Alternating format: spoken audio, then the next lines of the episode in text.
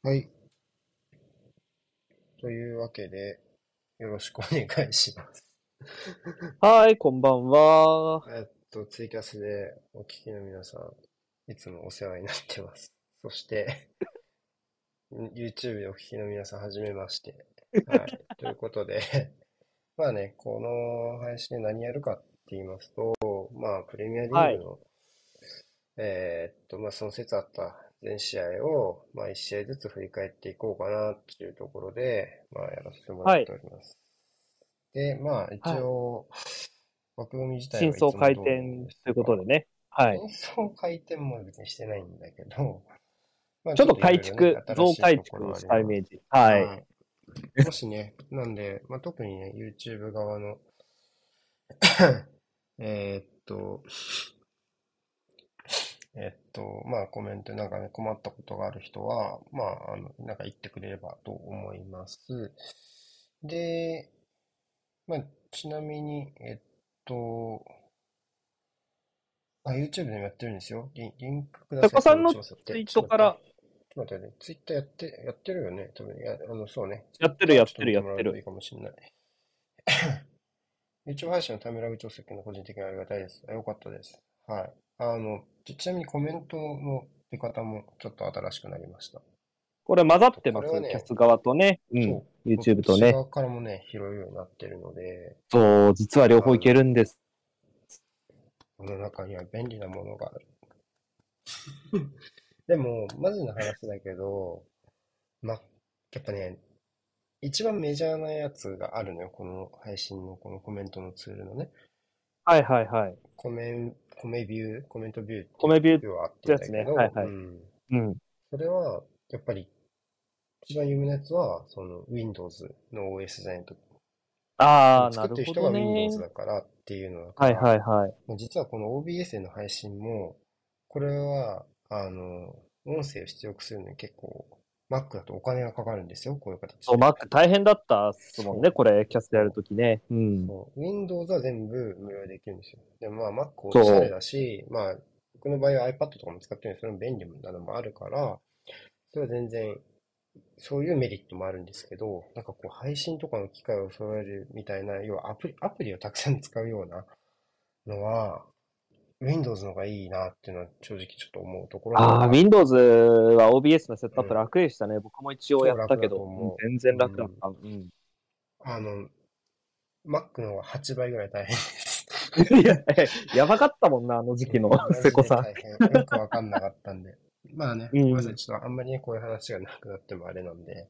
あの、まあ、まあ、というわけで、今週からね、えっと、まあ、YouTube でも、これも、あの、試合のね、いつもやってるリアルタイムの配信でも、えっと、やりますから、あの、やる予定ですからね。えっと、まあ、どっちか、はいまあ、好きな方を聞いてくれればいいかなと思います。YouTube のコメ欄はね、基本的には開けておきたいとは思うんですが、まあ、治安が悪かったら閉めますっていう。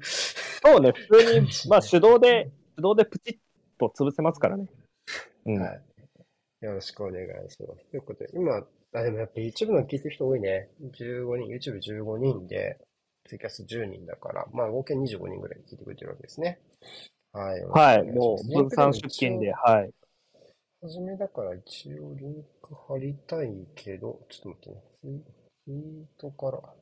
こっちに一応ね、ツイキャスいつも聞いてる人の方には、まあ、リンクのアドレスをコピー。これで貼っちゃえばいいのかな？じゃあね、ちょっとこれだけ貼る。あ、ちょっと待って。俺は、俺今何をしてるんだ？僕がやろっか、リンク貼るの。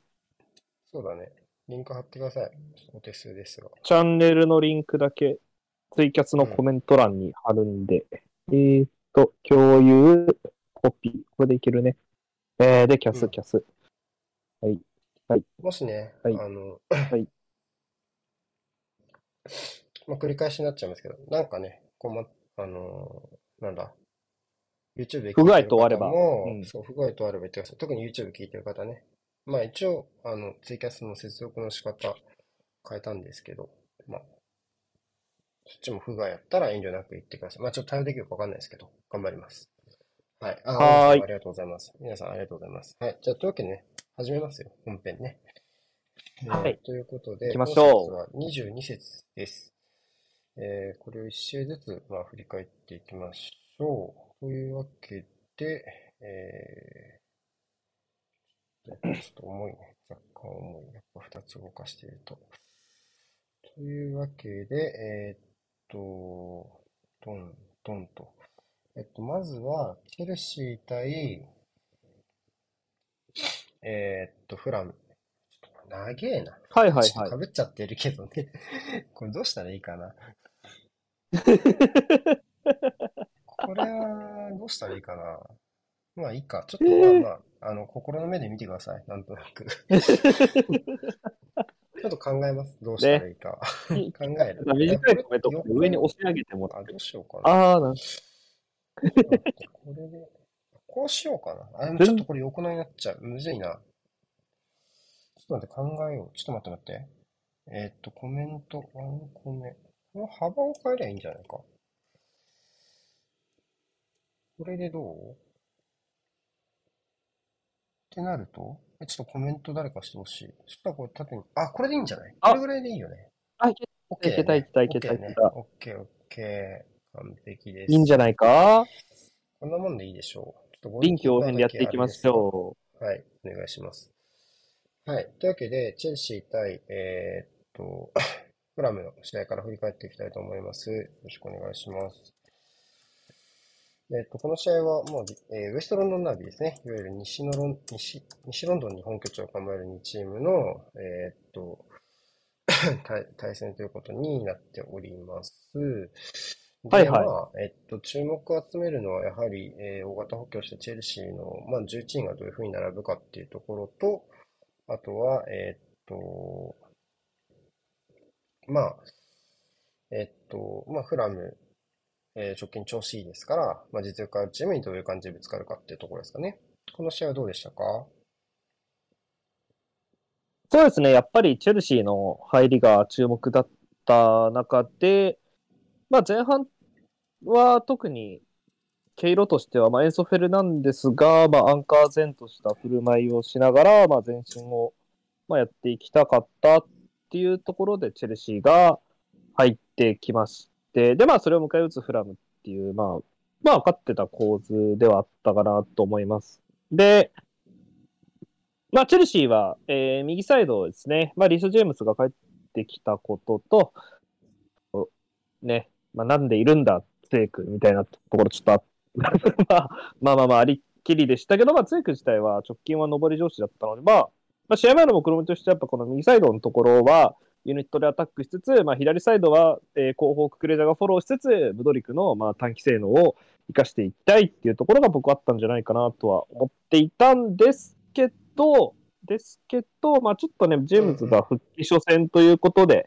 まだね、フィーリングがそこまで芳しくなかったこともあって、まあ、なかなかその、なんだろう、攻撃の、まあ、ルートとして、まあ、その複数の、なんだろうな、槍を、まあ、作れるところまでちょっとチェルシーいけなかったところが、まあ、えー誤算だったかなと。まあ、うんうん。あのー配信でも指摘してた部分だったんですけど、やっぱちょっとね、攻撃のルート、まあ、速攻にしても、まあ、一つしか出口がなかったところがやっぱあって、で、まあ、フラムって、まあ、まあ、ミドルプレスもそうなんですけど、この試合は両サイドバック含め、最終ラインもパフォーマンスが良かったと思うんで、やっぱそのなんだろう、出口のところを、まあ、先回りで潰されちゃったところから、まあ、なかなか、あの、まあ、決定的な機会を作れず、まあ、膠着した試合になっていったっていう印象でしたね。まあ、うんうん。後半も、チェルシーは人を変えながら、DD フォファナとか、マドエケ使いながら、こう、攻撃の活性化がかったんですけど、まあ、なかなかちょっとね、決定的なところにはならず、こう、まあ、0-0っていうスコアが、まあ、その内容を反映していたような、まあ、展開、まあ、決行したまま終わったかなっていうのは個人的な印象でした。うんうんうんな感じですかね。うん。うん。真面目に喋ってしまった。はい。ちょっと助かります。実は僕いろんなことを今確認しながらやってたんで、あんまり話しきれなかったけど、そういうことですね。はい。まあ、えっと、ポイントになるのはやっぱり、えっと、まあ、チェルシーの新戦力のフィット具合かと思います。エンソフェルナンデス、はいどうでしたか？まあやっぱり、あ特に入り方良かっうんったんじゃないですかね。そのボールを散らすっていうところのやっぱディープライングな仕事はしっかりとこなせていたと思いますし、まあ、そこの精度も、まあ、中央から左右、特に右サイドへの展開は印象的だったかなと思いますし、まあ、非保持面でも、まあ、なんだろうな、その、まあ、パーフェクトに、あの、1対1になってしまうと、さすがにまあ、そこまでの本職ではないって感じでしたけど、まあ、アラとしてはそこまで、まあ、行動範囲も狭くなかったですし、まあ、チームとして、まあ、組み込みやすい選手なのかなと。まあ、前任のジョルジーニョが結構、やっぱりそのチーム単位で、その場所を、まあ、場面を作ってあげたら輝く選手だったのに対して、まあ、エンソ・フェルナンデスある程度環境に自分から合わせていけるような能力あるのかなっていうふうに僕は思いました。なるほど。はい。ということですね。はい。まあ確かにその通りだと思います。あとはフラム側で言うとバックラインの奮闘相当光りましたかね。ああ、素晴らしかったですか。特に両サイドバックかな。配信中も多分ずっと褒めてたかな。特に、まあ徹底ですか。凄まじかったと思います。うん、はい。もう守備の出足含め、まあ攻撃で、攻撃参加も含め、この両サイドバックは本当にフラムの、うん、まあ素晴らしい屋台骨かなと僕は思ってます。はい。そうね。あとはやっぱり、まあ、えっと、ディオップですか。まあ、あの、うんうんラムは去年はリームとアダラ、あ、おとあの、リームとね、アダラバイオっていうコンビの方が印象強い人もいるかもしれないんですけど、まあ、うんうんやっぱ今季アダラバイオやディオップの方がやっぱ断然パフォーマンス安定してるなって感じがあって、そうこの試合でもそういう感じは受けましたね。うん。まあ、えっと、まあ、フラムが、まあ、まず良かったなってところと、まあ、ただ、チェルシーはこれだけ補強をたくさんしてるわけで、まあ、時間はね、かかるものとはいえ、ずっと、あの、少し即座な結果も欲しいじゃないですか、これだけかけるとっていう意味で、ただフラムって強いでしょ、今季。そういうところってどうやって見たらいいと思います？そうね、やっぱりチェルシーは、まあ、若干まだ今年の、なんだろうな、着陸目標が微妙に見定まってないところがあるのかなと思ってて。うん。まあ、やっぱ、やっぱ CL には出たい、当然出たい財政状況だと思いますから、まあ、そこをどのルートで目指していくかっていうところがちょっとまだ、まあ、完全には振り切れてないかな。まあ、具体的にはそのリーグを捨てる捨てないっていう話にはなってくるんですけど、うん、まあ、そこの舵取り含めた、そのやっぱポッターのやりくりっていうところは、まあ、決して容易ではないと思いますし、うん。まあ、全然、ワールドカップ開けてからも、大して勝てていない中、まあ、どこに照準を絞って、うん、えー、まあ、チームとして取り組んでいくかっていうところがやっぱ大事になってくるんじゃないですかね。やっぱその中でやっぱフラム、まあ相手に、まあホームで、まあ、まあ互角だったと思います、正直。だったっていうところを、まあ、どう噛み砕くかですよね、チェルシー側がっていうところは、やっぱ、難しいところなんじゃないかなと思いますね。うん、まあそうね、どれだけ上がと上がり目があるかっていうところですか。まあせん、えっ、ー、と、ジョン・フェリックスに出場停止だとか、あとはまあムドリックが、えっ、ー、と、まあこの試合を風邪ひいてたとか、まあいろいろありますが、うんうん、まああるいはジェームズの話もさっき出ましたけど、そういうところはどれだけ上がってくるかっていうところも、まあ気にしていかなきゃいけないところなので、まあただ、その、言い訳しにくいので、若干。うん、そうね。ところで言うと、うん難しいのと、あとはまあ、うん、今までこう、チェルシーって途中就任の監督が結構結果を出してきたところがあるじゃないですか、チャンピオンズリーグでね。うんうんうん。ただ、ポッターは、そういう、えー、っと、監督とは違って、チャンピオンズリーグの経験があるわけではないんですよね。例えばヒーティング。まあ、ディマッティオとか、アラン・グラントとかは、まあ確かに、えー、似たような境遇かもしれないですけど、どっちかというとやっぱヒーディングとか、まあ、ドゥヘルみたいなタイプではないので、そういうところで言うと、なかなか難しいところではあるなというふうには、ちょっと個人的には思ったりはしています。そうですね。やっぱチームとしてもやっぱ、若い選手を大金かけてっていうところで、その選手単位の経験も、まあ、塩素ぐらいはあればっていうところですけど、まあ、ムドリックだとか、マルエケだとか、を投与していくってなった時に、まあね。夏にベンフィカに来た選手でしょう。ワールドカップの舞台を踏んでると、やっぱチャンピオンズリーグの経験が豊富っていうのとちょっと違うんじゃないですか？まあ今年は戦ってはいますけど、まそうだね。あね、まだ、うん。うん。はい。まあそんな感じですか。まあちょっとね、あの、もうちょっと見てみないとわかんないなっていうところでありますけど。あ目標どうするかじゃないですか？目標どうするかは超大事だと思う。うん。突出数はやばいと思う変わるしのでね。。う。うんん。はい。わかりました。じゃあ次行きましょう。え次が、えっと、エバートン対アーセナルです。あ早いですね、ちょっとこれ今日はアーセナルね。ちょっと早かった。なんか土曜のランチタイムでしたからね。はいいや、早いわ。そうね、土曜のランチタイム。えっと、まあ、ラランチタイムはね、結構アーセナルファンって何か起きるよねっていうところで、うんうん僕はちょっと嫌な予感はしてたんですけど、そうね、村に伝わる飲酒みたいなところ、はい。うん、嫌な予感が的中してしまった試合かもしれないですね。うん。えっと、この試合は、まあ、どうでしたか？いやー、まあ、ね、監督就任、解任後一発目ってやつですね、いわゆるね。うん。ショーン第一一発目でしたけど、いやー、言葉で選ばず言うとだるかった ですね、この試合のエバートンはね。アーセナル目線はい、が褒めそうだったんですねあ、セラル目線で相当な褒め言葉なんですけど、とてもタフな試合だったと思います。まあ、うんはい。ねアーセナルが保持で、えーどうやる、まあ、保持しながらっていう構図を、まあ、戦前描かれてたんですけど、まあ、そのエバートンの、なんだろうな、まあ、高いところの守備と、まあ、構えた低いところの守備っていうのは、僕はとてもメリハリが効いていたんじゃないかなと、個人的には思います。そうね。うん。ああ、そう、ただ引くだだけじゃ全然なかった。ただ引くだけだったら僕は開けられてた可能性もあったと思うんですけど、うんまあそれを選ばずに、やっぱり、その、できる範囲で、そのリスクとそのリターンを、その天秤にかけながら出るところは出るっていうところをきっちりやってきたことが、まあ、その試行回数を稼ぎきれなかった大きな要因なんじゃないかなと、個人的には思いました。うん。そうねまあ、それを支うんえるスリーセンターのパフォーマンス、オナナ、ドゥクでゲイエのパフォーマンスはこの試合、まあ、出色だったと思いますし、まあ、陣地回復手段としてのキャルバート・ルインは厄介極まりなかったですし、えーサイドバックは2人とも、えー全然ウィングに負けず前向いて守備してきたし、センターバックとピックフォードは跳ね返し慣れてるし、みたいな、もうだる、もう片っ端から全部だるかった っていうのがもう、そうね。アスナル側の印象でした。はい。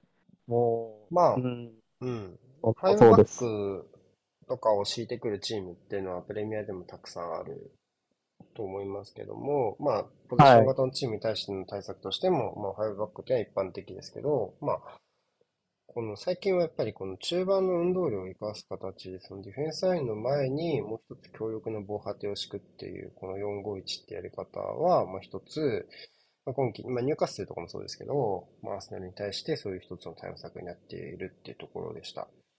で、うんうん ショーン・ダイチは、あのチームって、まあ、僕、バーンリーの時代から、特に、えっと、最終年、バーンリーの最終年の時はすごく思ったんだけど、はいはい。プレッシングかけてくるチームだなっていう、どっちかというと引きこもりっていう、割とやるイよね。メージがあると思うけど、やっぱ一旦、プレスかけてどれぐらいいけるかどうかっていうのを確かめるチームだなってやっぱ強い印象、その印象がすごいある。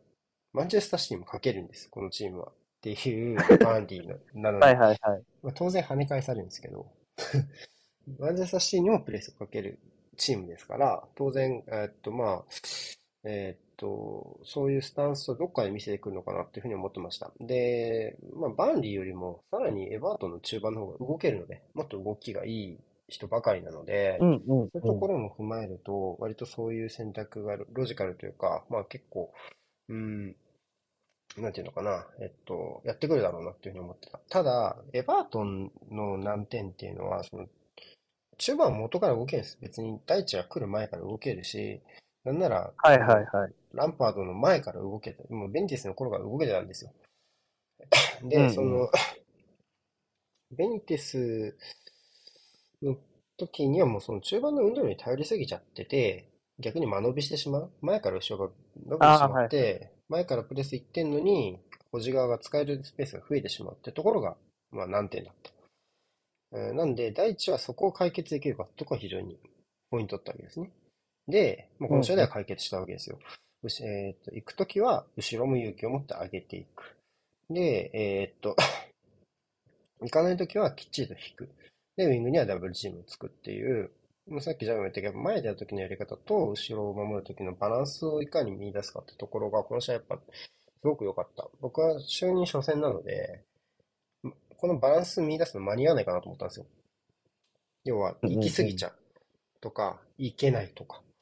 そこで、アーセナルははい十分優位を取れると思ったので、その、グッジソンパークといえど、僕は勝てるんじゃないかなっていうふうに思ってはいたんです。けど、そこのバランスを先に見つけちゃったのが明らかだったんで、エバートンの方が。だからちょっとやばいなっていうふうに、個人的にはやっぱ試合の中で思ったなっていうところだね。うん。あとはキャルバート・ルインスね。早かったね。あーいちいちやっぱり、うんうん、ロングボール収められちゃってて、まあ、波状攻撃って流れに行けなかったところも大きいので、キャルバート・レインの存在がめんどくさかったのも明らかでしたね。うん。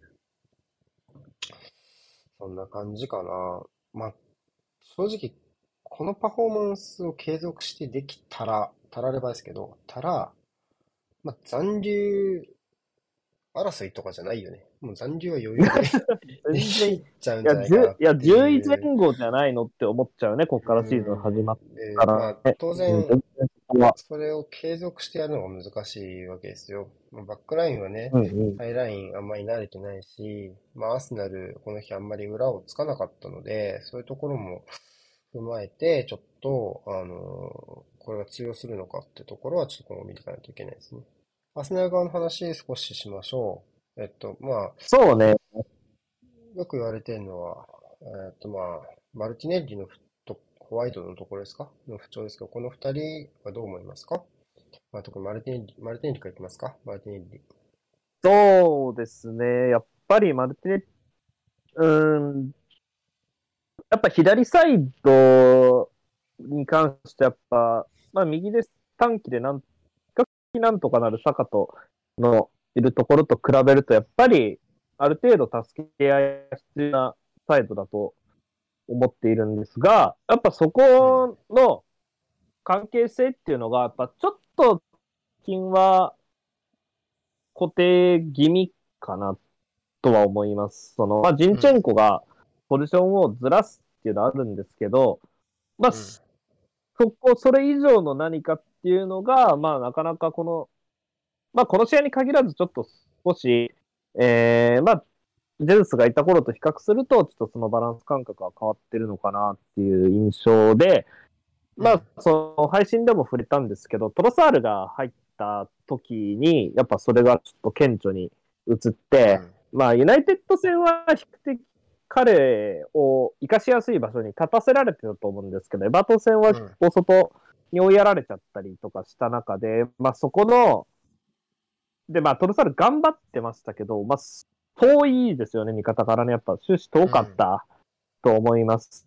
だからそこの調整がまあ試合中に、まあその人が変わった中でもちょっとできなかった。まあマルティネリがいた時と、じゃあそうなんですけど、あの、じゃあ勝った時にできたかっていうと、そこが怪しかったのは、まあ、大きな課題だったかなと思いますね。やっぱその流動性があればいいってわけではないですけど、やっぱそこに強みを見出していたのであれば、やっぱそこはやっぱり早めに改善していきたい部分だし、まあ、マルティンリ本人に求めたい成長ももちろんあるんですけど、まあ、今あるなりにこうできることはまだあるとしてあったと思うので、やっぱそこはやっぱ気になったかな。はい。うん、そうね。まあ、やっぱり、うーん、まあ、い言った通りだと思いますけど、うーん、そうね。まあ、今までってアーセナルってウィングが時間を作ってくれるみたいなところがやっぱちょっとあったとこ、と思うのね。右のサカも今はそうやってやってるけど、まあ、はいはいこの、まあ、エバートンみたいな、エバートンみたいな相手だと、そのウィングに時間を与えるようなボールのつなぎ方ができるような、展開の仕方ができたときに、やっぱりすごく、うん、いい崩しができてた。後半頭とかにはそういう展開のあったんですけど、うんまあ、例えばその、後方のとこで、ま、まあ、えっ、ー、と、マクニールをね、ホワイトを置いていくような形で、まあ、サカット、マイコレンコは完全に1対1で相対するような形でこうガチッとぶつかるっていうところが、まあ、できたりすると、まあ、うん、割といい形にも作れたし、マルティネンリも結構、横断するドリブル結構得意ですよね。あの、縦もいいけど、そ、ね,、の、うん。ああいう形が作れると、結構左右に自由に展開できるんでいいんですよね。ただやっぱりちょっと、今の特に左サイドは、まあ、坂はね、それでもなんとかしちゃうんであれですけど、預けた時にやっぱりそういう、えー、困ってしまう。とりあえず縦に行くことで、えー、まあ、よくてこうな、みたいな形が続いちゃってるので、どうやってサポートしていくかってところですよね。まあ、やっぱり考えないといけないなってところもあるし、まあ、やっぱり、えー、っと、トロサールがね、気持ちよくユナイテッド戦でプレイできたっていうところは、まあ、うん、ちゃんと押し込めたってところも大きいでしょうから、ユナイテッド戦でね。えーうんまあ、やっぱそこのところできっちりエバートンが最後の方までね、ペレスかけてきたってところと、はやっぱりちょっと大きいですね。もうペイが交代で入ったっていうことは、高さは捨ててでもプレスがかけきるっていう第一の一表示だと思うんですよ。はいはいはい。変えてね。うん。ってことを考えると、やっぱりラインを上げてプレスってところを最後までやんなく、やったおかげで、トロサールはきっちり孤立に追い込めたってところですから、やっぱそれは大きいですよね。トロサール、あれだけ細かいタッチが得意な選手だし、だし引き寄せてから剥がしたがる癖があるので、やっぱ、味方、近くに味方がいないと、剥がせども剥がせども、みたいな状態にな、無限に敵が出てくるだけの状態になっちゃう、えー、かなっていう気は、あしますよね。うん。相手の逆を取るのが多分好きな選手だと思うから、自分がグイグイ行くっていうね、そこはちょっとマルティネリーと明確に違いかなというふうに思いますし、はいはい、逆に言うとホワイトのところはやっぱりそれがなかなかね、難しくなってますから、えー、っと、その、前のサポートってとこね。えー、なんでちょっとどうかなって意見も出てるだろうし、となると富安が仮に出たとしても、そこで何かの働きができないと、レギュラーってのはダッシュできないかなっていうところもありますから、うん、うん、そういうところもね、含めてやっぱりいろいろ気にしないといけないのかなっていう気がします。はい。じゃあ、次の試合行きましょう。ちょっと長くなっちゃった。結構いつもより長めですね。ちょっとここからはサクサクいきますよ。あ、またサクサクいきにくい人ですね。ブレントフォード対 ボンマスです。ブライトンね。ブライトン。あ、ブライブライトンね。ブレンお、えっと、ごめん。ブライトン対ボンマス。対ボンマス。はい。です。さあ、この試合は、えー、まあ、最後にね、三笘のゴールで決着がついた試合ですけども、どうですか？そうですね。その、まあ、三笘のが後半でしたけど、まあ、前半は割とボーンマスもやれてたんじゃないかなと思います。そうね。あこの成績だけで言うとかなりやばいんじゃないか説がね、うん、流れている。ボーン、ボーンマスですけども、まあ結構やれてたかなっていう、ね。補強しましたからね、冬にね、オーナーが変わったらしくて。うんうんうん。そうね、そうね。補強して、この試合は、まあ、可変やりながらですよね、ボンマス、確かね。その、基本的に4-4-2で戦うチームなんですけど、まあ結構ウィングが最終ラインフォロー入りながら、えー、守るときはやっていたりっていうところで、まあそのブライトンの、まあ幅を使った攻撃を、まあケアしたかったのかなっていう側面が見たりしてました。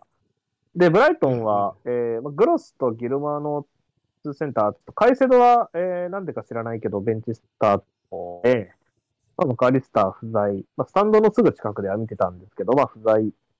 という中で、まあ、その、引いた守備では幅をケアしつつ、うん、割とこの試合は、プレスも高い位置から行ったりっていうところでは、意欲的なスタンスでブライ、あ、ブレン、あ、違う。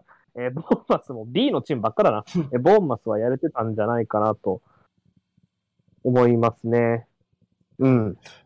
まあ、ただやっぱ。もしかしたら、ちょっとツイキャスの配信切れちゃうかもしれないので、ちょっと待ってね。そしたら。ちょっと、あ、本当ちょっとね、ちょっと一旦待ちますね。5じゃあコイ。ン、5コイン投入になってるから、ひょっとするとちょっと違うのかもちょっと見てみるか。うん。どうだろう。ちょっと。ゲームスじゃない。一回閉まっちゃったかもしれない。あ、通ったね。通ったね。進んだね。大丈夫そうだね。いけわかんないて。るね。一応今、キャス開いたけど、進んでるんじゃないか？いけてそう。大丈夫そうだねい。けてそうね。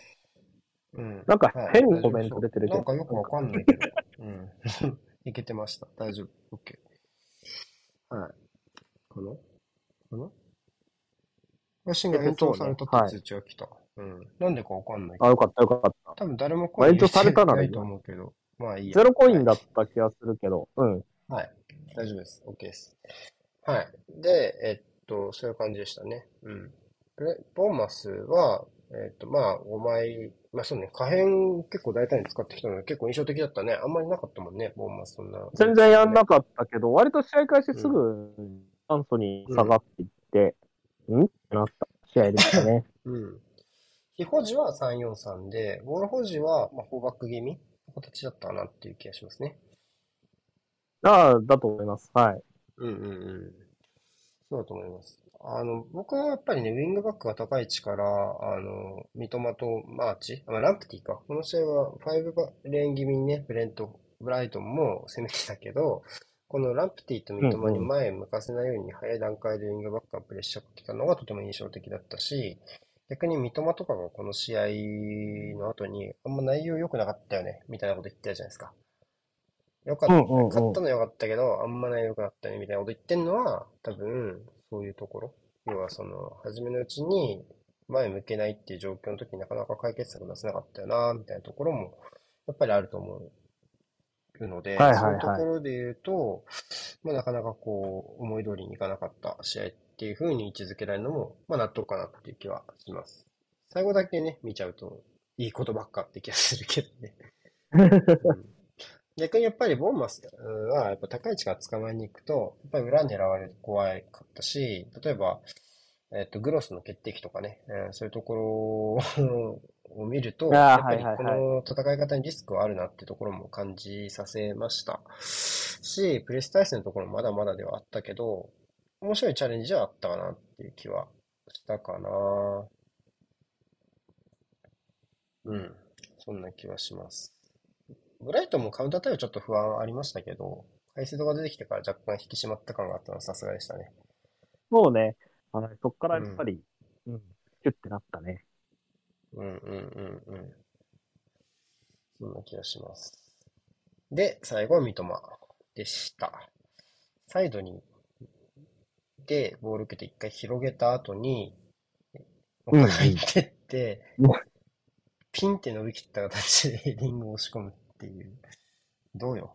あんまり、すごかったあんまね。りね、見かけないというか、すごいシーンでしたね、なかなかにね。うん。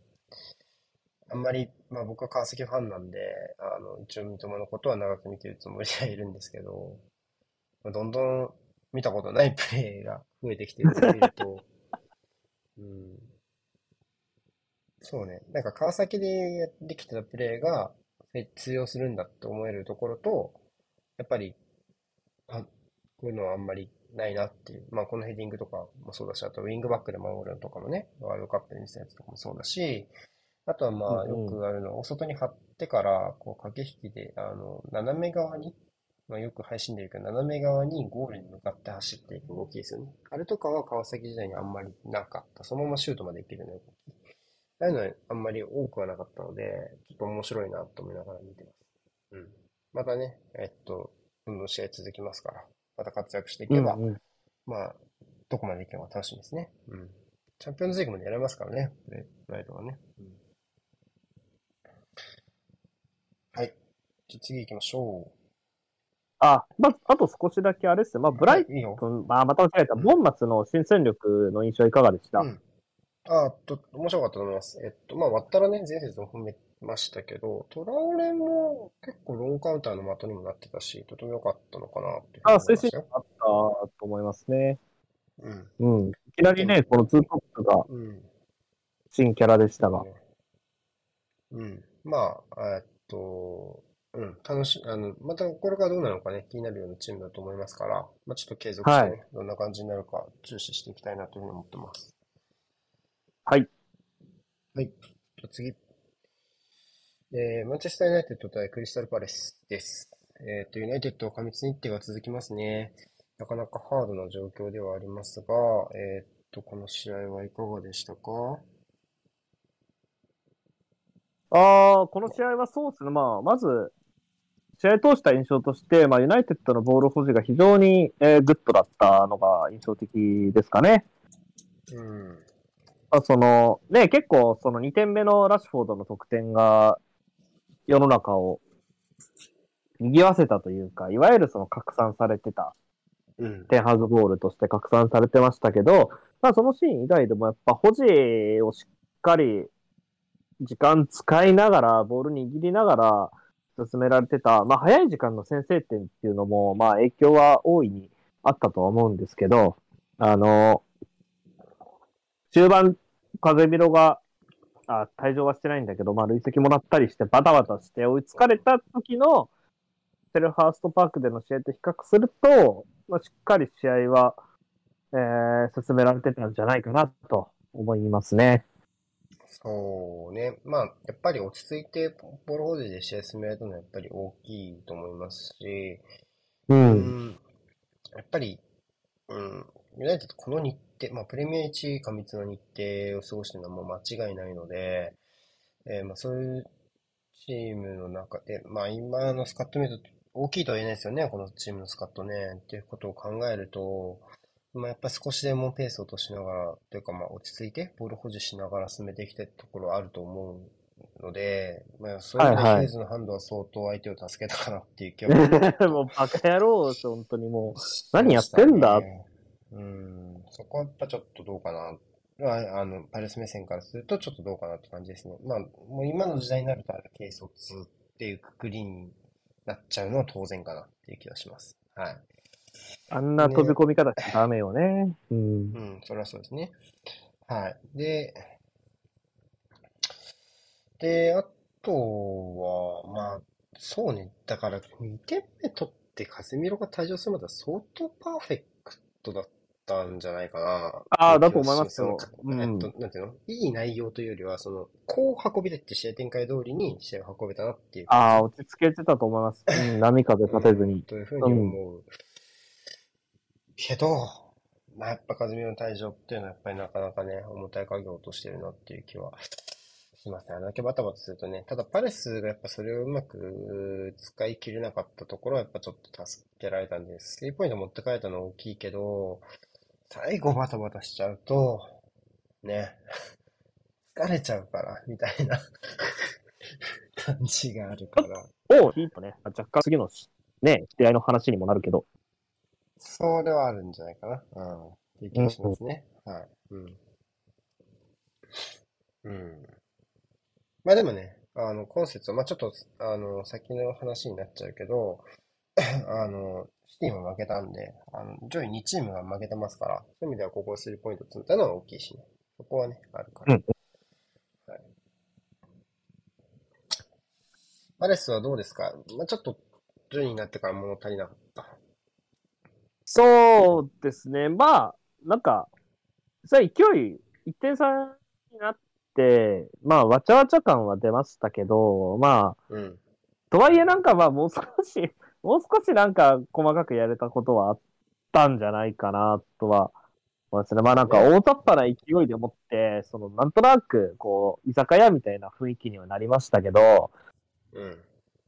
まあ、居酒屋止まりだったなとは思いますし、あー、まあ、まあそもそも11人の時間が、の方が当然長かった試合なので、まあそこでまあ、ユナイテッドの保持が見事だったとはいえ、まあ、なかなかもう少しね、まあ、ザーがいなかったのかな、この試合。あ、そうね。確今週か。末もちょっと間に合わないかもみたいな話あーが出てましたか？うん。うん。ああ、そんぐらい、なのか、まあ、っていうのは影響あったんでしょうけど、まあ、なかなかね、その11人の時間帯、うーん、っていうところが、やっぱ、まあ、その退場っていうギフトがあった中でも、まあ、間に合わなかった、その時間帯もちょい、ね、相手削れてなかったので、まあ、そこはやっぱ響いたよなと思いますね。そうね。まあ、クリスタルパレスは日程がこっちは感覚というより相手の面で厳しいチームなので、今極端なんですよね、日程がね。そう、残りの10試合ぐらいはね、楽な相手ばっかりなんですけど、今は本当に強豪ばっかりのタームなので、相当今、うんうん。きつい山が来てるのかなとは思いますけど、そうね、もうちょいやれてほしかったのかなっていうところはありますね。はい。じゃあ次行きましょう。ブライトン、え、ブレントフォード対サウサンプトンです。まあ、マジ B のチーム言い間違いやいや今日俺の、俺がね、ちょっとね、あの、ま、ちょっといつもより脳がね、し処理する量が多いから。いろいろやってるからね。そうそうそうそう。はい。でこの試合は、まあ、ちょっと先に僕が目についたなってところを思う、述べると、まあ、ちょっと前進のところで結構ブレントフォードが大きく、あの、相手に差をつけたなっていうところがやっぱりあったと思います。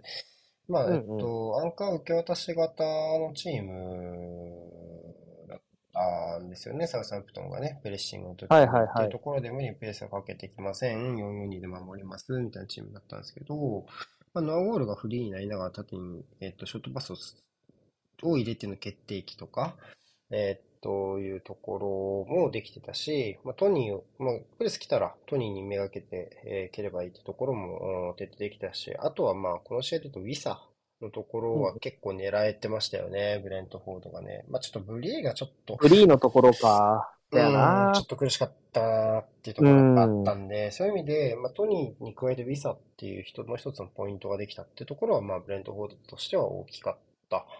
で、対するサウサンプトンもラビアが結構司令当然としてて、この試合結構、まあ、少しずつ戻ってきてるなって感じがしたのは良かったけど、逆に言うとやっぱり、そこ以外の置くポイントがやっぱり見えてこないっていうのはやっぱり、うーん、まあ、前線にトニーもいないし、っていう風になると、まあ、前進のクオリティとか、どういう風に相手のゴール前に迫るかってところに、まあ、差が出てもおかしくはないってところは、あーあったなっていうところだし、まあ、そこがやっぱ一番大きいかなっていうところでしたね。うん。まあ、ブレントフォード次の対戦相手じゃないですか、アーセナルの。なんでちょっと少しだけ、はいはいはいもうちょっとだけ話をしておくと、えっと、やっぱり、えっと、ハイプレス、うん、プラス速攻みたいな印象が強い人が多いと思うね、ブレントフォード。でもやっぱりうんうん4141ってこれまあ、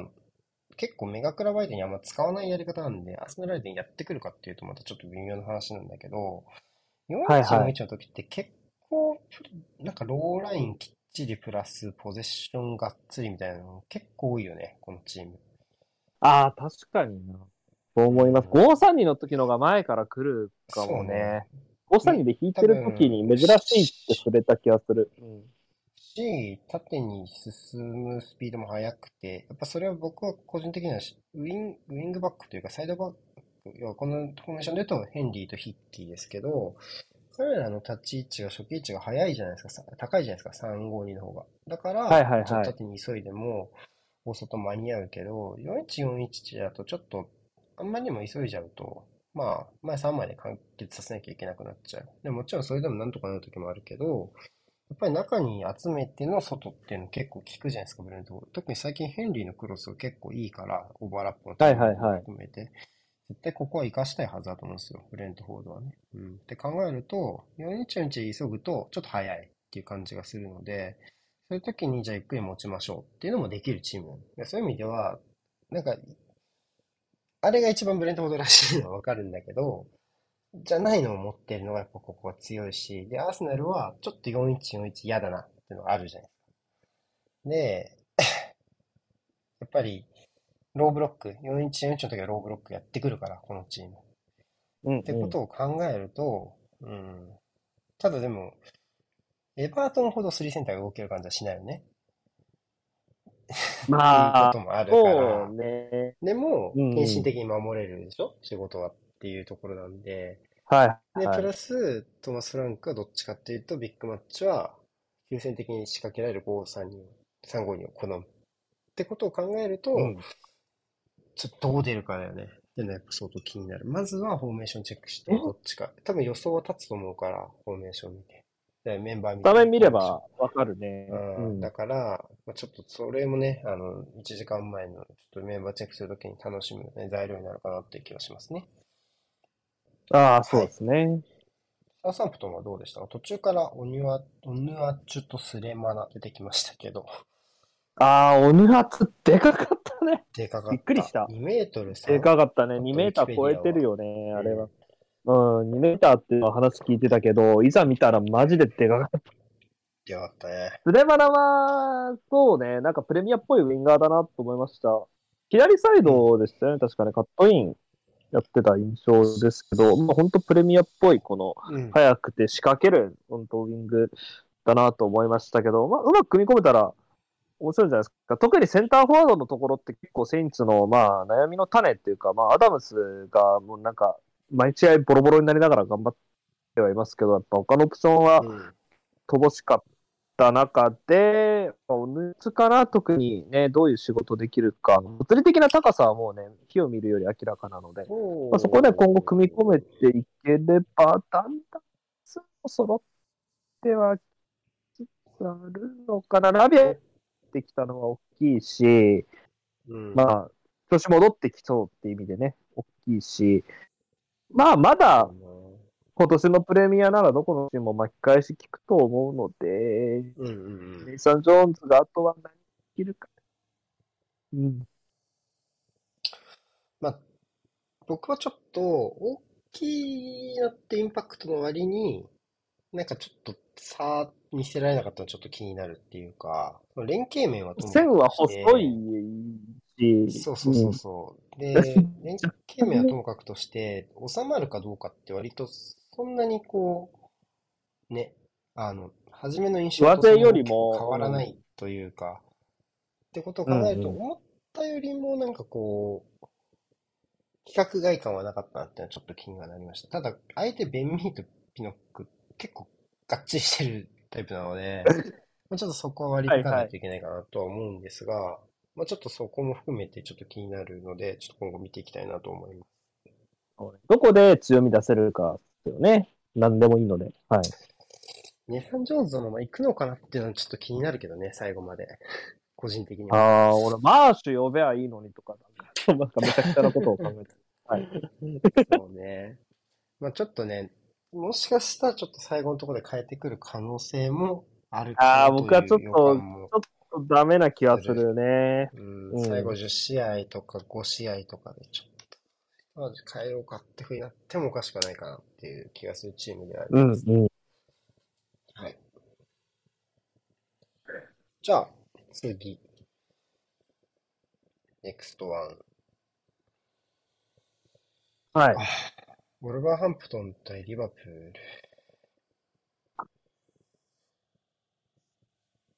今日のお通夜枠だ。はい。うん。まあ、3戦でした。はい。結論出ちゃった入りだけど、はい結論として実はウルブズが勝ったんです。3-0だっはい。なんとウルブズが3点を取りました。たえっと、要はスコアが3-0だけど、要はスコア通りの試合っていう見立てで合ってますか？そのウルブスの干渉っていう見立てで。あー、うーん、どうですかね。まあ、2点を本当電光石火みたいな形で、まあ、10分少々で、まあ、取れちゃった中で、まあ、それ以降は、まあ、なんかと、うん、そうね。また、ウルブズのパフォーマンスが、スタメンが良かったのは、僕は間違いないと思っていて、まあ、うんこのクーニャとサラビア、こう僕は結構配信とか、ケムプレ、このシュープレとかでも、僕はこの二人いけるねって言ってたのが、まあ、こうんこでちょっと結実したかなとはうん。思いましたね。2点目のシーンのクーニャも良かっ お前の何が結実したんだよって気がするけど。いや。C 戦の3-0負けの時に僕、この2人褒めたんだから、後半から出てきて。そうそうだ、この2人、スタメンからちゃんと選んで、トペテキが変なことやんなければ、ねああ、よかったと、よかったと思います、この2人ね。うん。はいで、まあ、しっかりリードを得られた中で、まあ、リバプールの、まあ、機能不全も、まあ、ありましたよね。そのバックラインのちょっと不調も見えたし、バイチバイチェティッチのところになんか負荷が集中しちゃってる感雰囲気も若干あり、ヌネスとガクポの立ち位置にはエクスキューズがつき、と、まあ、ウルブズがその改善した、その用兵、まあ、その人で解決した部分と、まあ、リバプールが、その、まあ、その最近の低調なところから抜けきれなかったところが、まあ、噛み合った結果、やっぱ、コアに差が、まあ、3-0ほど距離があったかと言われると、ちょっとまた難しいところなんですけど、やっぱその、まあ、チャンスって企画に、まあ、仕留めた、持っていったウルブズと、まあ、そこ相手にやっぱ1点も取れなかった事実はリバプールも重かったと思うし、まあ、そういう意味で、まあ、ある程度妥当寄りのスコアかな。まあ、2-0とか2-1ぐらいかな。まあ、ナッチウルブズが勝つに頭は結。構、リバプーうんル攻めてたしね。そう、頭から、うん、結構いけてたので、まあ、ウルブズが勝つことに違和感はないですけど、まあ、2-0うんぐらいの内容ですかね、個人的には。うん。そうね。僕、リバプールで一番気になったのは、前半はいはい。のところで、なんか、マティ、まあ、マティプが、はいはい。になんか持ち上がって突撃しないとダメかねっていうのちょっと気になった かもこれ、ダイクいないときにやるのって思ったな、確かに、ちょっとね。うん。まあ、アレクサンダー・アーノルドはいないのは、まあまあ、そうじゃん。し、まあ、いない時の収支っていうんですか？自陣に残った時の収支、マイナスというか、まあまあ、にできること、うんうん。敵陣でできることっていうのを、バランスを考えた時に理解できるんですよ。彼が大外にいるっていうところはね。はいはいはい。で、ただ、マップ、まあ上がってってさ、持ち上がれた方がいいってのはわかるけど、うーん、なんかプレーもなんか、インサイド寄りなパスとかも良かったし、普通引っ掛けちゃうと本当におっしゃるとりゴメスが、本当にポツンって残る感じになっちゃうので、で、そこれの基準だとロバートソンもちょっとよくわかんなくて、なんか、特殊奪回で中盤バイトルまで突っ込んでってかわされて、なんか左の裏取られたみたいなとこもあって、はいはい。いや、まあ、アレクサンダー・アーノルドが特殊枠じゃない？その言ったら。ってことを考え今、まあ、まファンダイクいませんってことを考えると、うーん、なんか、うん、そんな、みんな勝手なことしちゃダメというか、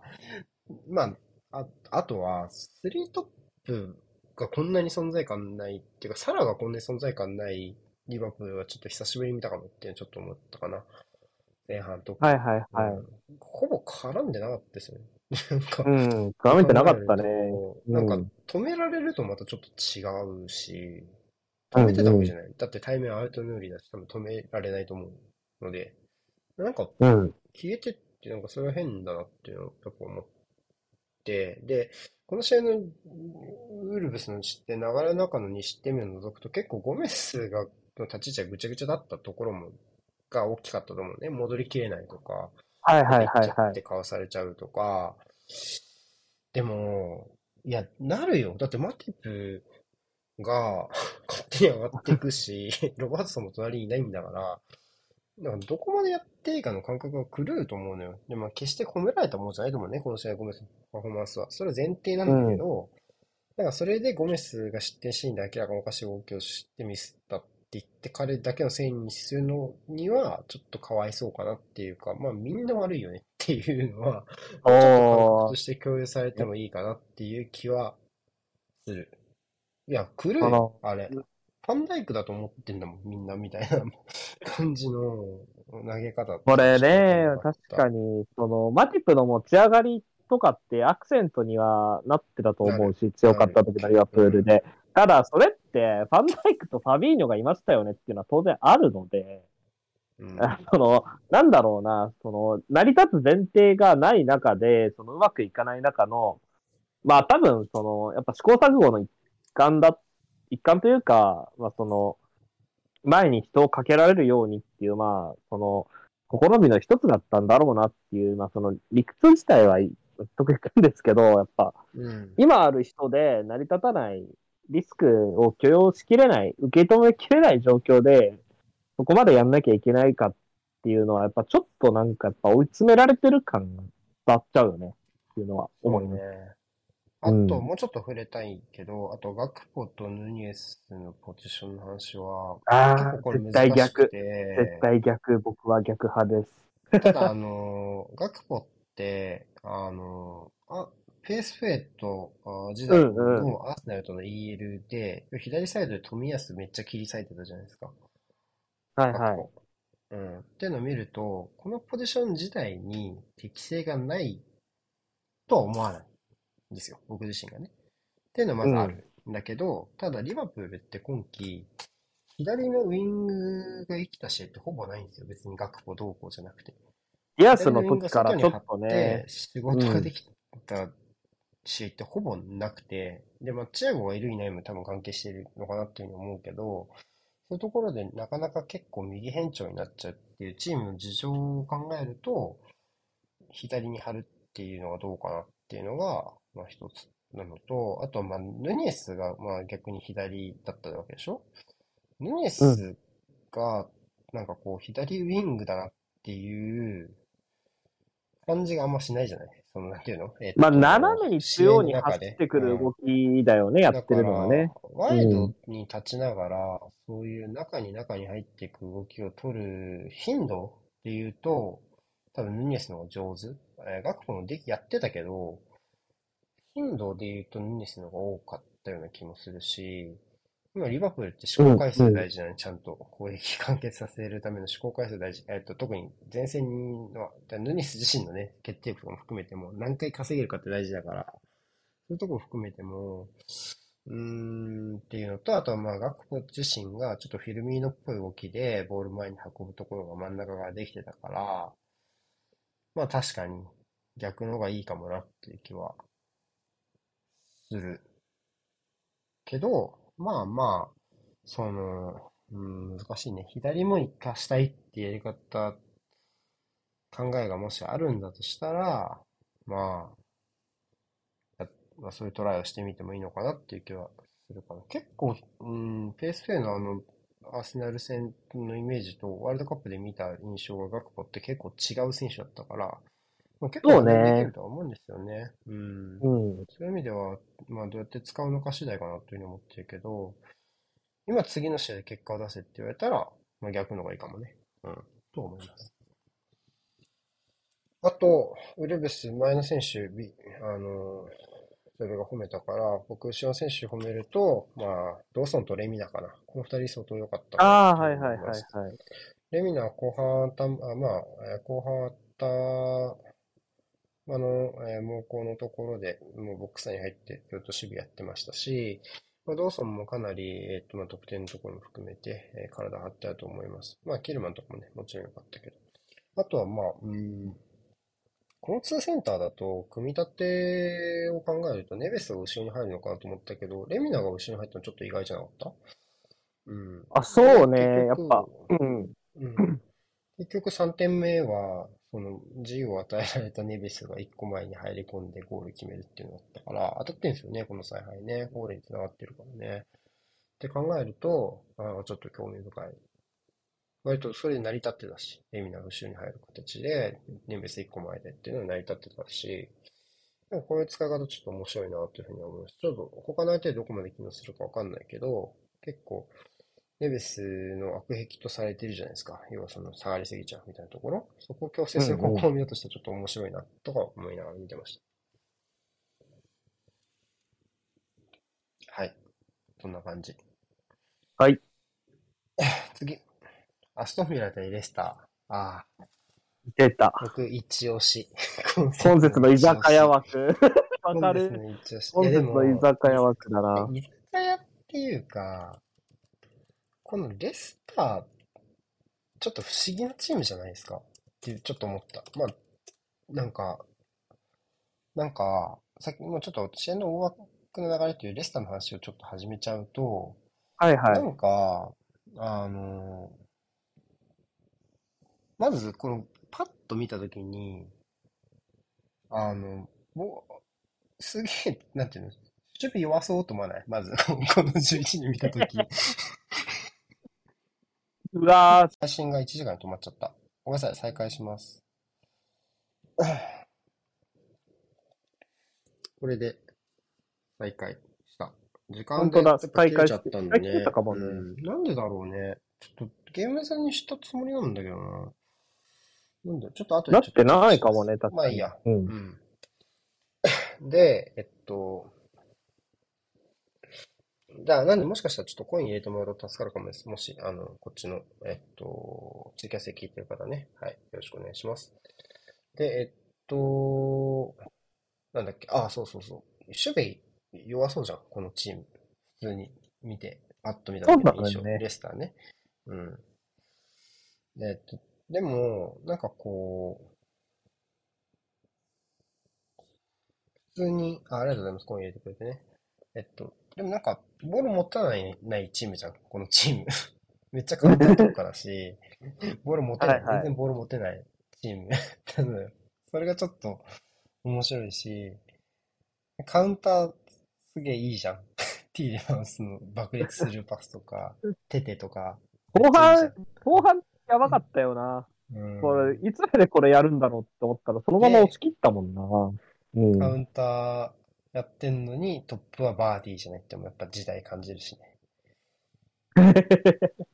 うん。なんかそういう意味でなんかいろいろ、うん。いろいろわーって思った試合だったな。うん。と思いました。はい。あうん。確かにな、ヴィラの方がまともにサッカーやってたとは思います、この試合。あと、なんて言うんだろうな。もう押し込め、ボール持ってたと思うし、本当か、スター正直、いいつ死んでもおかしくなかったと個人的にはなんか思っ、たんですけど押し込まれたら終わりだよな、レスターっていうところで、やっぱり、なんかこう、プレッシング、な、プレッシングなんとかしたのかな？よくわかんないんだよな、正直。なんか、ボール持たせてるけど、押し込まれたら終わるっていう、すごい危ういところで、サッカーしてるのが面白かったです。ただ速攻の切れ味は半端じゃなかったですけど、この試合うねーんそう、よくわかんないよな、あれ。うん、っていうところの不思議なバランスでした。まあ、そこがいい方向に転がったというか、まあ、出てのゴールとかもね、あったから良かったと思うし、あとは、前線の裏への動き出し、とにかくえぐい、多い量、2点目のシーンとか、あとは、まあ、4はい点はいはい。目のプラートのゴールプとラートのところか、か。う。うんん。なんか、裏に走ったご褒美みたいなゴール多くない？なんか、諦めずああ、多かった多かった。うん。とにかく裏、うんポストプレーとかクソみたいなのもちょっと面白かっ あ出し手がいっうん尖ってちゃいるた。か尖っな。てるんだよね、このチームマジ。いやー、でもこのメンツだったらちゃんとボール持った方がいいだろうって。持ってないけど。でも、って思うけど、でも確かによく見たら落ち着いてボール持てる選手って全然センターラインにいないよなっていう気もするから、まあ合ってんのかもなっていう気も なんか選手の構成に合ってない感じもしないのよ、かといって。その、パッと見、アンバランスじゃん。パッと見守備できなそうなのに、ボール持たないんかいっていうのはアンバランスそうだけど、一人一人の選手の特性見ていくと、確かにゆっくりよりは早く攻める方が好きな選手ばっかだなって気もするから、なんか、そこはなんか実はバランス取れてる気もするし、超変。だからレスター。ふわ、ふわふわだったね、ほんと。こんなところでバランス見出したら、多分なんか、毎試合5 4点とか5点とか何両チームの合計点数が勝つか負けるか分かんないけどっていうようになるめっちゃ変じゃないかってちょっと思っちゃった。そうね。ただ、うんただ、ちょっと見てただやっみて。見てみてほしい、みんな。うん。ただ速攻の切れ味は半端じゃなかったです。半端じゃなかっ半端じゃなかったですね。た。やばかっやばかった。手でやばかったね、俺。やばいってツイートしちゃったもんな。た。はい。すごかった。はい。そんな感じ。もういいですか、ビラ。ビラなんか触れますか？ちょっとバックなんかラインのミスが多かったかな。カマラがやっぱりボールロストで西捕まっちゃってたねちょっと痛かったし、まあ、この試合、ちゃんと外から運べば押し込めたと思うんだけど、なんかそういう割には、割とこう、サイドバックがビルドアップに結構関与しないじゃない？特に左は、このチームはね。まあ、ベンダーが違いに絞る分高いショットがってことなんだろうけど、まあそういう、で、サイドの守備は決して強くないと思うのよ。レレスターの側がね、特にっていうのを見ると。うんうん。サイドがきっちりって愚直にやればいいのになっていうのちょっと思ったけど、うん。なんか、割と真ん中真ん中で手早く攻めようとしてレスターの網に引っかかっちゃったのはちょっと相性悪かったというか、うん、ちょっとそこ修正できたらなっていうふうにはちょっと思ったので、うん、ちょっと、なんか、いつの間にか4点取られたなみたいな試合だったんじゃないかなっていうふうに思います。そうね、そこまでギラがなんか崩壊した印象もなかったですし、本当不思議な試合だったっていうのはそうね。あるね。うん。まあ、ビラもあんま器用なチームじゃないなっていうね、そういう意味では。っていうのはちょっと思ったかな。うん。確かにね。うん。はい。じゃあ、いいですか？この試合そんなもんで。ちょっと僕一押しなんで見てください、この試合。みんな。そうね、新戦力も面白かったですね。出てもよかったし、まあ、クリスティアンセンも面白い選手だったんじゃないかな、左サイドバックのね。うん、うんと思います。じゃあ次、ニューカッスル対ウエストハムです。はいはい。うん。ライスが試合後に、要は自信満、要は、ここ数年のウエストハムを見せられたんじゃないか？要は今年の不振のウエストハムじゃなくて、まあ、なかなかいいウエストハムを見せられたんじゃないかっていうふうな胸を張ってましたが、どうでしたか、ウエストハム、それぐらい手応えはあった試合になりましたか？あ、よかったと思いますよ。うん、もう、ん。この試合はなんか開始数分がもう、なんかコントみたいな 感じで、いや、いやコントだったんだよ、実際。その、ね、ニューカッスルが先にね、試合直後ゴール揺らしたと思ったら、まあ VR チェック入って、長々と、あ、オフサイドだったねって、リプレイ終わった瞬間、ニューカッスルが先制したんですよね、確かね。びっくりしたんだけど。うううんうん終わった瞬間、カラム・ウィルソンがなぜかゴールキーパーと1対1になっていたっていう、すごい面白い入りをしたんですけど、あっという間にそうなってたんだ。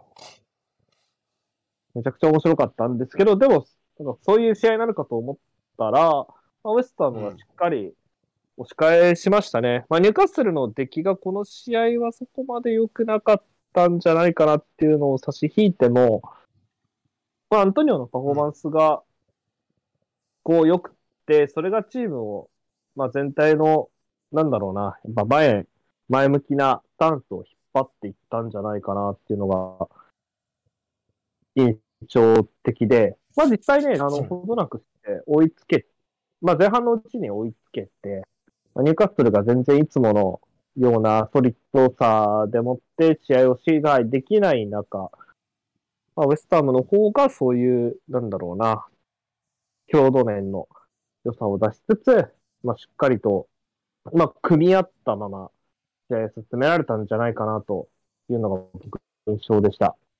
うん、そうね、それは思う。最後の方はちょっと若干バテたかなって気はしたけど、まあまあ、さすがにね。うん。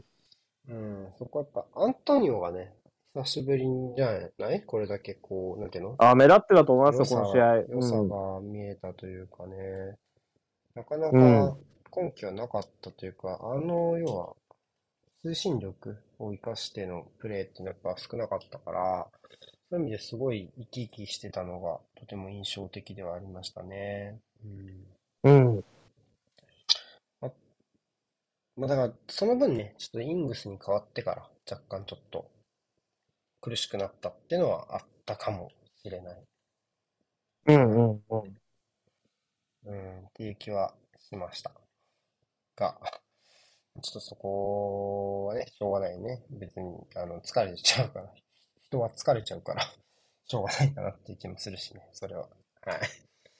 うん。まあ、ニューカッスルが、まあ、割と終盤うん。返してムードになったっていうのは、まあ、ゴードンがとても良かったですよね、このあ、そうね。試合ねよ。かったよかったよかった。うん。まあ、めちゃくちゃ良かったんじゃないですか。んうん、バキバキに効いてたのね。まあ、そこで、終盤ね、ニューカッスルがモメンタム持ってこれたんですけど、まあでも集中して守ってたと思いますよ、ウエスタンもね。バテてはいたけど。ね。キマライスの不在は？まあちょっと感じた。ちょっと感じたよね。ああ、大きかったんじゃないかな。やっぱその、うん。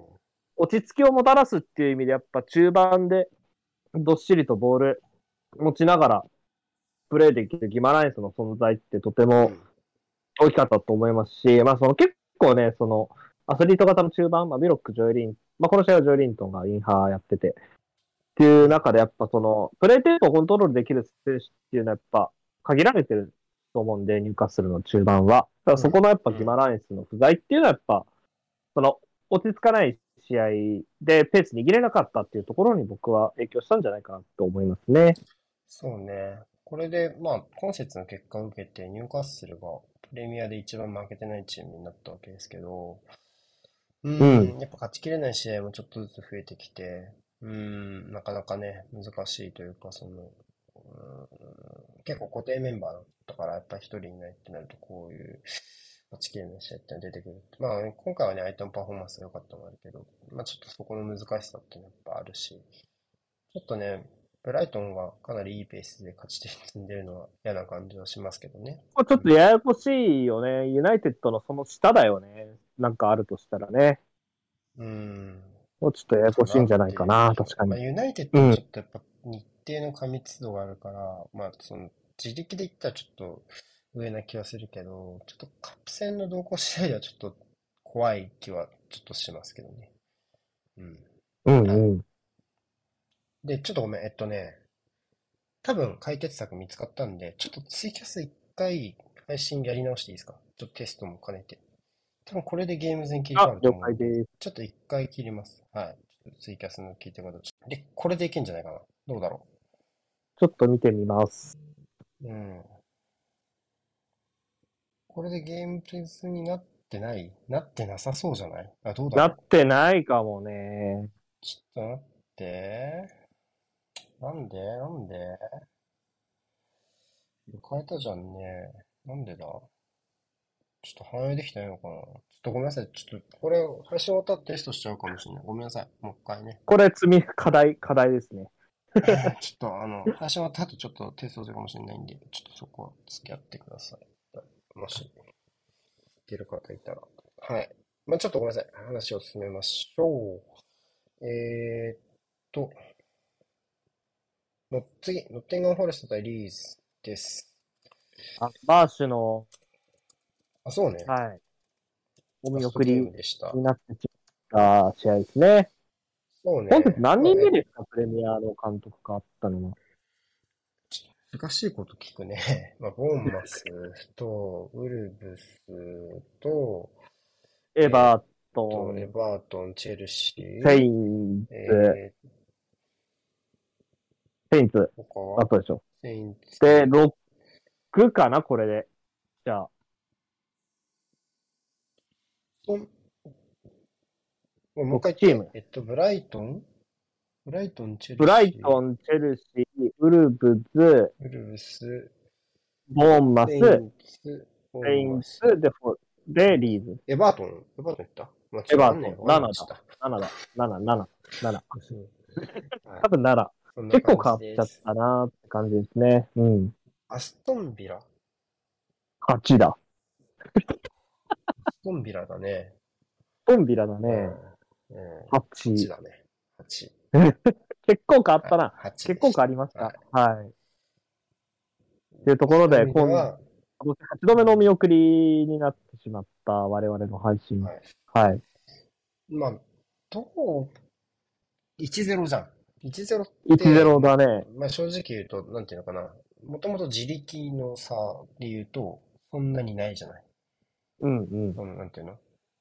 チームの戦力値って言ったら変な話だけど、はいはいはい。ないじゃない。アタッカーで言ったらね、リーズの方が揃ってるぐらいですから。うん。うん。1ミリもリーズが追いつける気しなかいったよね。やー、もうなんかお見送りにふさわしいダメっぷりだったんじゃないかなと。はい。うんふさわしいってあれですけど、そうボール持って攻める機会、試行回数が多かったのは絶対リーズだったんですね、うん立ち上がりから。セットプレーからね、フォレストが先制はしましたけど、リーズは十分に攻撃する時間と機会は得られていたはずなんですが、しかしみたいな。うん、そうね。あちょっとクソだったね。うん。なん、やっぱりリーズは、まあ、一人一人が前向いて、仕掛けて何とかしてくださいがちょっと強すぎるかなっていう気がしてて、まあ、特にそうねモントとかは、うーん、まあ、前向いてカットインするのはいいけど、まあ、そういう切れ味自体もあるけど、まあ、前向いてカットインするんだろうなって思われてるんだだろうなっていう感じがするのね、相手側の対応が。うんうんうん。ってなると、うん、ちょっと厳しいかなっていう気もするので、まあ、そうなんで一ね。人一人でちょっとやりすぎちゃってるって感じがしているよね。バンフォードはさ、そうなんで俺二人見なきゃいけないんだって言い出したじゃん。らしいじゃん、はいはいはいどうやら。うん。うん。でも、ずっとじゃん、二人見てんの。守備で二人見てるし、ずっと。なんか、うん、やっぱ状態、なんかマーシュを擁護する子も結構見られた気がするけど、僕はこのフォレスト戦の内容で、ちょっともうちょっと待てば、あ見切りついたのは確かに。うん。もうちょっと待てば内容良くなるよって胸張って言えるかっていうと、きっとどうかな。ちょっと難しいなっていうー、内容そうね。この試合ね、あねの、ケモプレで配信してたんですけど、まあ、なかなかちょっとやっぱしんどかった印象はあるし、短期、短期短期だし、縦急ぎすぎだし、フォレスすトがぐ前つけるしそんなめっちゃ良かったわけでもないしね。そんなよ気、はするしまあ、平常運転じゃないですか？まあ普、通ぐらいかなっていう気がするから、うん、どうかなでそれで普通に負けちゃったっていうのは割と重たいですよね。まあ割と6ポインターに近い試合だったと思うし、まあこれフォレストになんか脱出をちょっと許してしまう試合にもなったので、やっぱ重たいですよね、このリザルトはね。これでノッティンガム・フォレストは、えっと、直近5試合の勝ち点で言うと、えブレントフォードの次に勝利が多いという、いや、勝ち点が多い。勝ち点3 11? 勝1分けい、最初2分けかな？うん、11取ってんじゃないかな。うん。うん。はい。なので、かなりこの5試合積み上げた形になります、パレスに並びましたからね。後で出ますけど。さすがじゃないですか？ラケラナバス良かったですね。どんな感じで上陸するんだろうと思ったけど。う んこの4ヶ月、あ、この4週間ぐらい、要は、えっと、ヘンダーソンがいない間に結果出さないといけない上に、ワールドカップ以外はほぼ出場機会ないっていう今季のパリでのはいはいを踏まえるとね、結構大変なデビューになるかなと思ったけど、全然でしたね。余裕でしたね。さすが全然錆びついてなかったと思います。ううんん。安定感やっぱあったし、上背もないから、頼もしいですね。うん。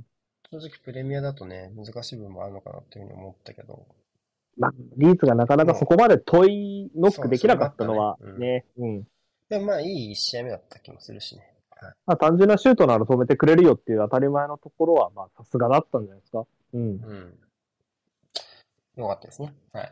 よかった。じゃあ次。えー、トッテナム対マンチェスターシティです。あのー出た。別にいいんですけど、その、はい。このタクティカリストに落とし込むときに、なんかこう、うんうん。アイコンを、まあ、まあ、このキャラの色？キャラの色ってはいはいわかる？このカラーリングをまあ1かります種類ないしは2種類にね、変えるわけですよ。うん。で、まあ、この試合のシティのユニフォームをやると、どうしてもこうなる。まあ逆でもいいけどね、黒と赤ってなるけど。あ、赤黒の、めっまちゃユナイテッドっぽくなるね、こうすると。あ、っていう話。そうね、いい話実際のユニ全然そんなことはないんだけどね、カラーリング、その確かに盤面のカラーリング、だから。うんまあ、ゼブラ柄のね、ユニフォームですけど、うんはいどうでした？スパーズ。この試合さ、はい。立ち上がり、まあ、スパーズってずっと今季プレッシングに行きたいけど、プレッシングどこまで持つかわかんないみたいなチームじゃないですか、ずっと。はいはいはい。だから、立ち上がりから行ったでしょ、この試合プレス。ってなるうんと、どこまでいけるかわかりませんっていう、要は地獄、失敗したら地獄行きみたいな 変な話だけど、ってところがやっぱちょっとあるチームだと思うんですよね、僕、スパーズって。も そうね。はいはい。ちょっと、立ち上がりのソン・フンミンの切れ味とか見ると、ちょっといけるかもって、ちょっと実は前半から思ってるところがあって、そう、配信でもね、触れましたね。だようんね、いけちゃった。あのね、この試合そう思ったタイミングは、その立ち上がりのソンのロング早かった、早かった。と、うん。と、あと、もう一個は、ロリスの素早いリスタートからチャンス作ったやつ、あの後半の。はいはいはい。ロングキックか。ロングキックすぐ蹴り出して、裏狙ったやつ。なんそうね、かあったあった。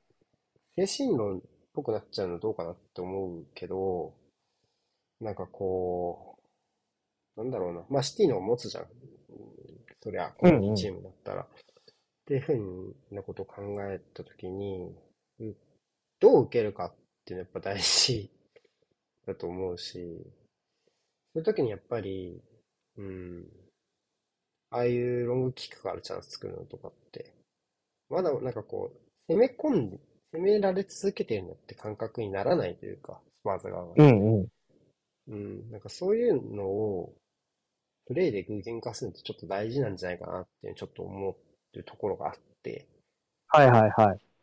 この試合ってやっぱりその、シティの攻撃を受けた後、スパーズに、ちゃんとシティにダメージ与えようっていう意思がすごい見えたというか、そこがやっぱちょっと、ね。うん。今年に入ってのトッテナムと比べて、ちょっと良かった、いい良かったポイントなのかなっていうふうに思うね。うん。いや、本当通りで、これ不思議なもんで、これ、まあ、4対2で、まあ、大逆転食らった時は前半で2点取れたんですけど、スパーズは。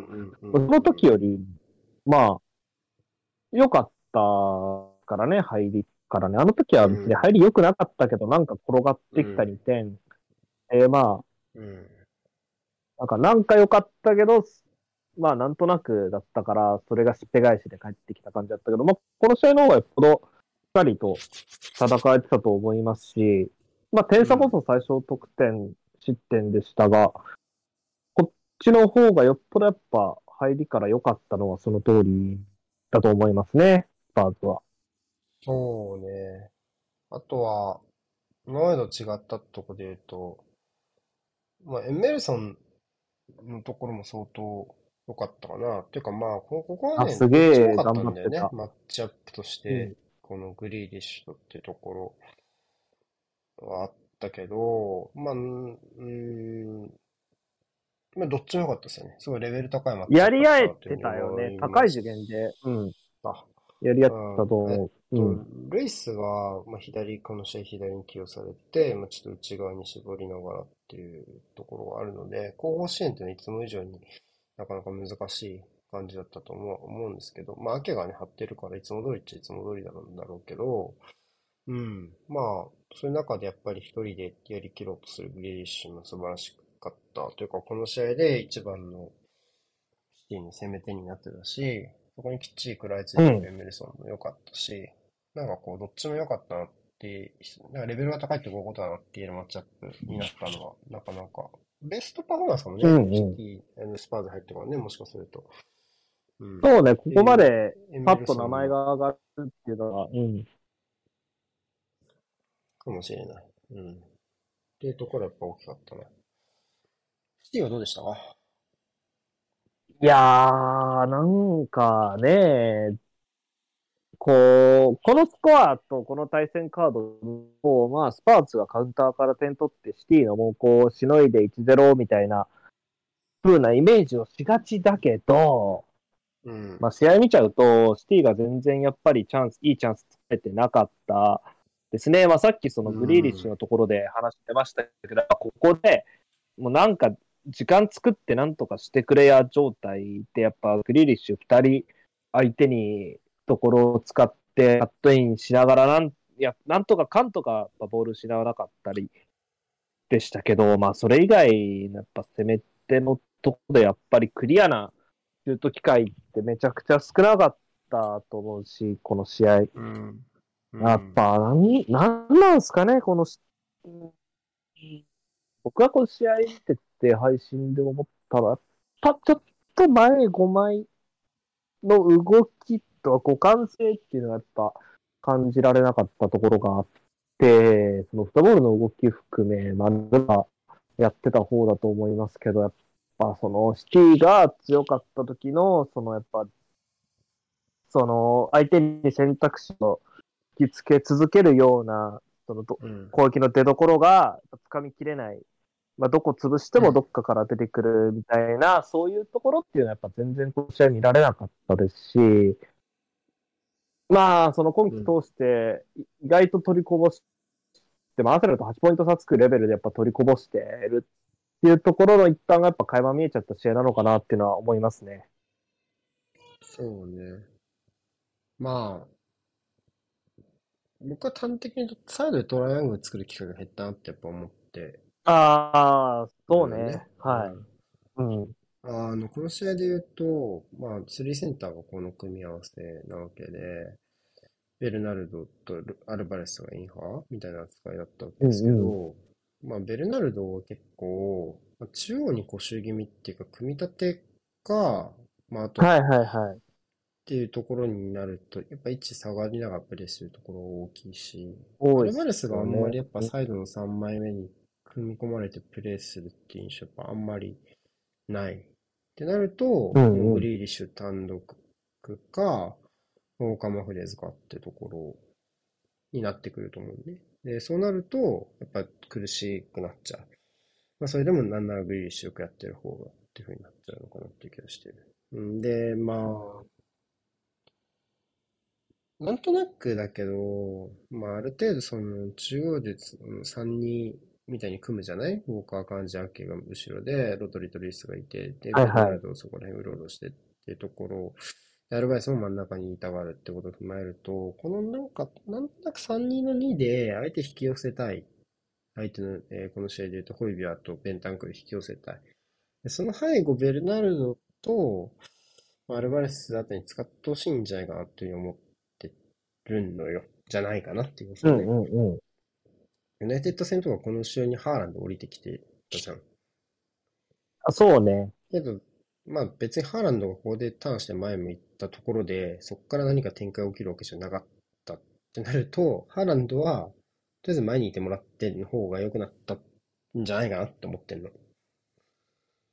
なら、アルバレスかベルナルドみたいな選手にこう真ん中でっていうところがあると思ってて、なんかその、サイドのトライアングルよりも、中央の密集みたいなのを使える意識をちょっと、まあ、持ちたいのかな、みたいなところがちょっと仮説としてある。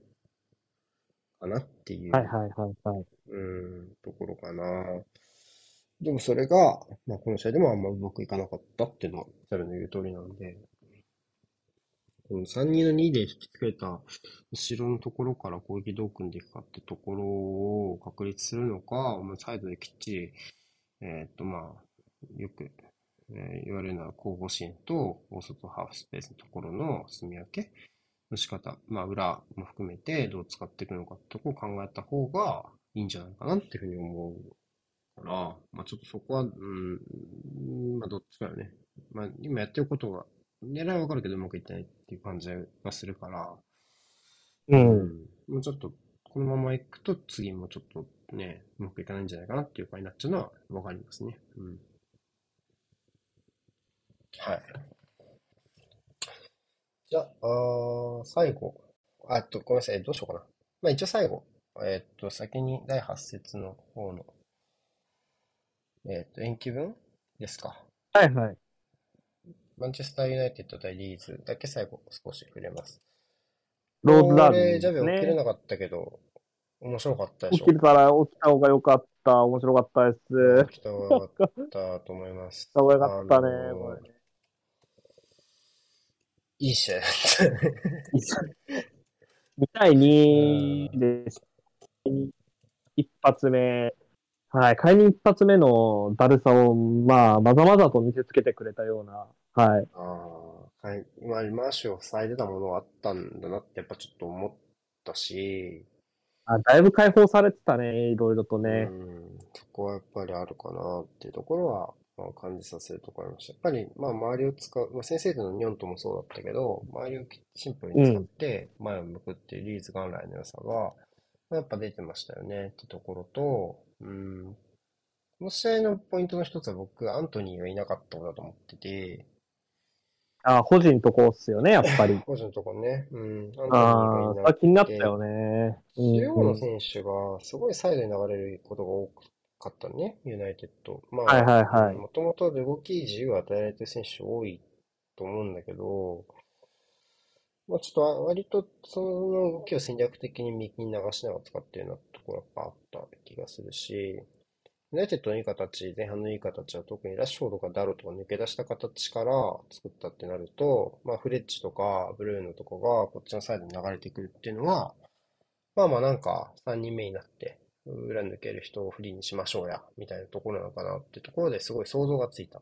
だけど、うんうん。まあ、誤算だったのはやっぱきっちりリーズが前、人についていく守備できっちり結果出したと思うんですよね。このシーンも、あ、先制点のシーンもアダムスがブルーノについてってそこからだったと思うから、奪い切ったところですよね。う。うんん。やっぱり、うん、サイドに流れることのデメリットは出ちゃうっていうか、そうなると真ん中ザビツァだけでしょ？うん。ちょっと、ちょっと重いですよね。風見色だけって言われると、まあまあ、それでもなんとかなるかって気するけど、ザビツァ一人かって言われるとちょっと怖い気もするし。うんでも、アントニーがいれば、本当はボールを収まる、人引きつけてくれる、周りフリーにしてくれるんだけど、いないので。いないのでい、なかったもんね。まあ、うんうん。まあ、そうね。まあ、ってなると、まあ、裏に抜けてからの形の方が二人とも得意な選手ですから、ラッシュフォードはもう一人って発想はわかる。でもそうなった時に弱まる中央をケアしてくる風見色もいなくてっていう、なんか、うん、両方いない影響の濃さを感じたけど、起点になってのアントニーがいない方かなっていう気がします。うん。その方がポジションバランス崩す。それならポジションバランスそもそも崩せないで済むわけだから、それならばもうちょっと守備、うんうん中央の守備硬かったんじゃないのって気がするから、まあ、風見色の話の方が苦手な気がするけど、僕はアントニーいない方からスタートしている感がちょっとあるかなっていうふうに思ったりはしました。うん。そうね、やっぱ、試合全体の、その、チームとしての進め方、まあその、モデルの方針がやっぱり変わってきちゃう部分は否めなかったですからね、やっぱその、パレス戦で、その、保持の、やっぱ良さを、まあ、が際立った分、やっぱり、この試合はやっぱ、その、うん比較対象としてはやっぱり、目に強い印象の残るカードだったのかなっていうのはありますよね。うん。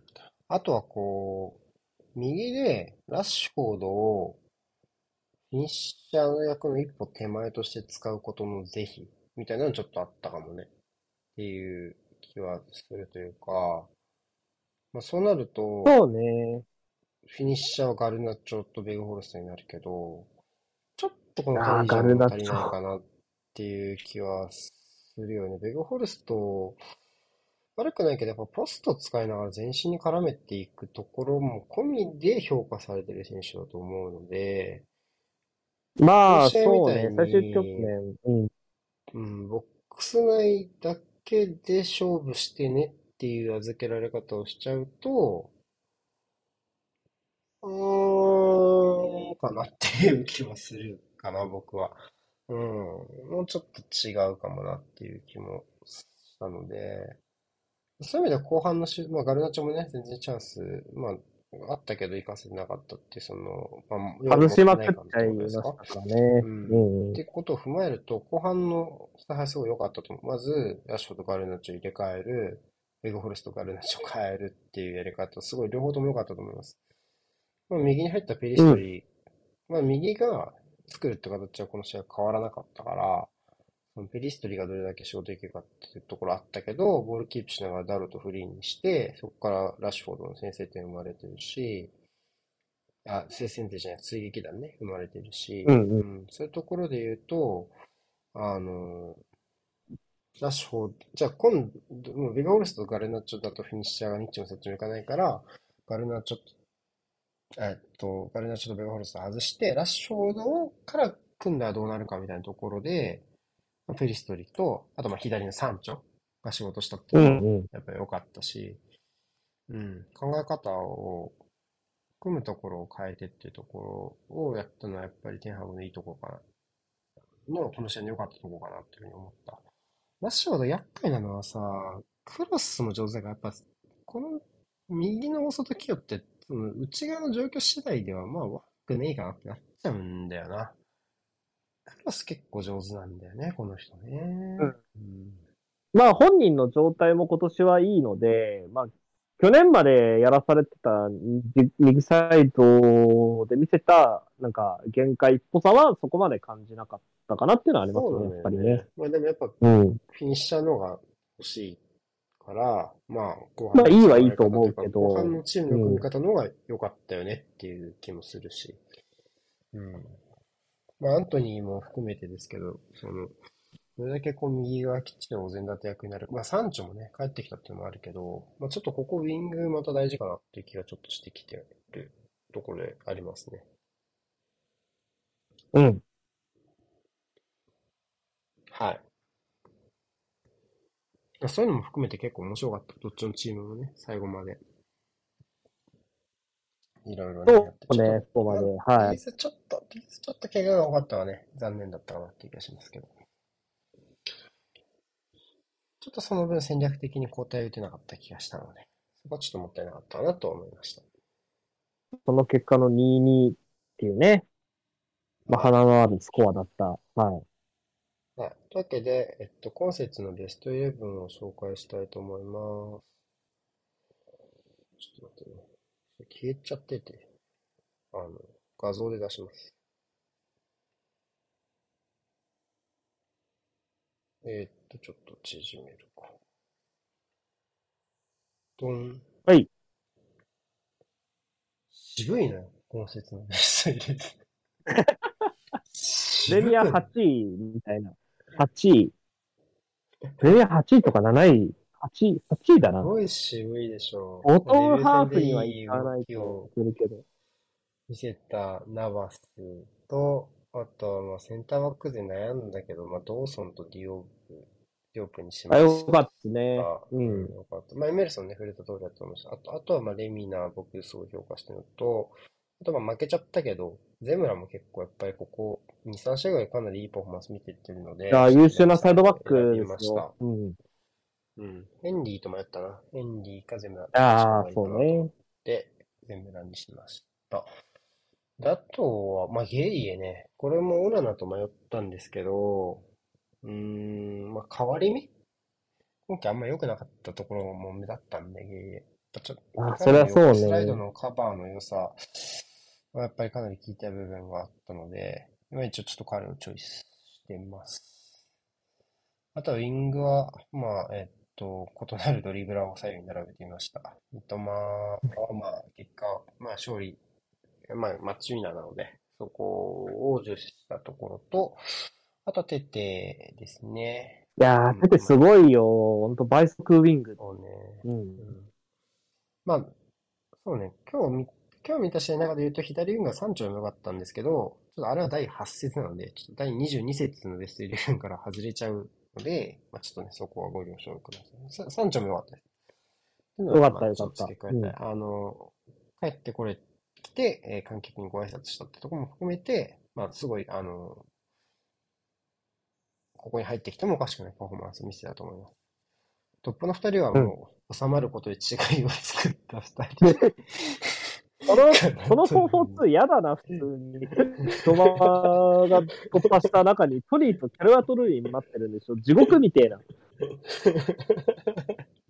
めちゃくちゃない。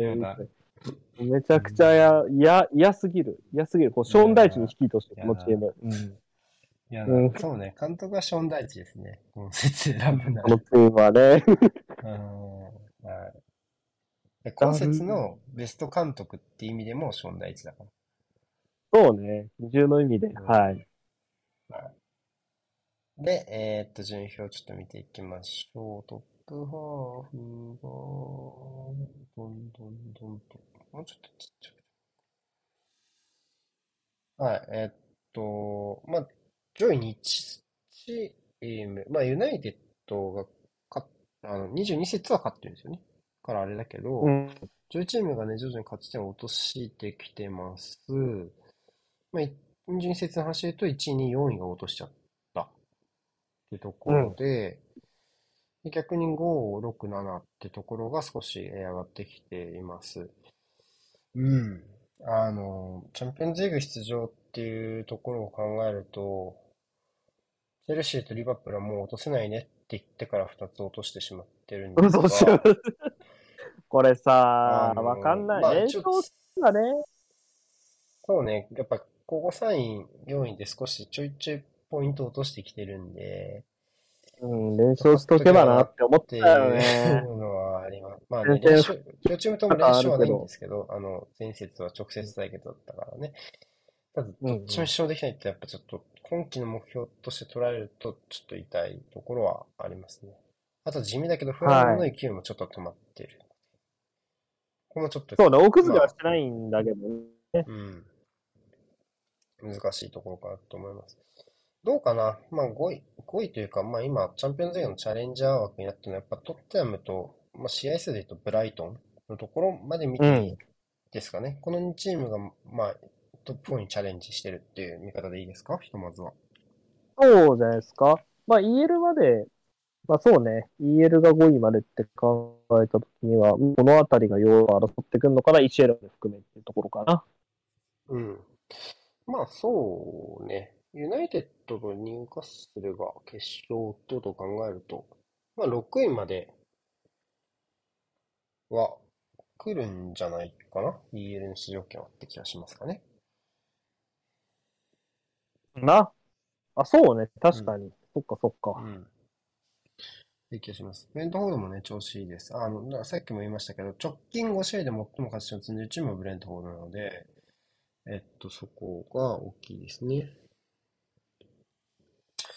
はい。えーっと、あとは、あ、ボトムハーフリバプールやばいね。うん。いいんだよ、もう。えっと、はいボトムハーフは、えー、あ、ちょっと待って。違う。違う。これね、えっと、はい、ボトムハーフ、ずりずりずりっと。はい。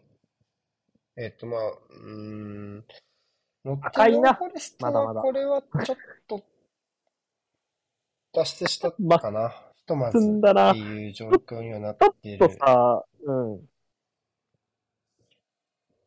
まあ、注意だね。パレスも並んでるって考えると。うんこの、この5試合で11取ってるわけだから、に24ポイント中11ポイントをこの5試合取ってるわけですね。ああ、脱出して。結構、ほぼ倍。でしたねこ。の5試合でほぼ倍うん勝ち点がっていう 感じになってます。はい。かなりこれでね、少しずつ。まあ、どうかな。あと何勝がボーダーですかね。あ30どうかなちょっとややこしあとい。4、5勝か。34 4、5勝ぐらい。うん。まあ、40か。40ぐらい40は落ちないかいな、今季は。感じなうん。ので、5勝すれば OK かなって感じですか。うん。まあ、まだちょっとわかんないけどね。けどまあ、今の直近の調子はいいです。じゃあ、ただまあ、これ見てみると、まあ、リーズはね、第8節の結果なんであれですけど、13位から18位までが負けてないっていう。なかなかの魔境ですね。プレミアリーグっていう気はします、そのソロシに火がついたチームも出てくるかもね。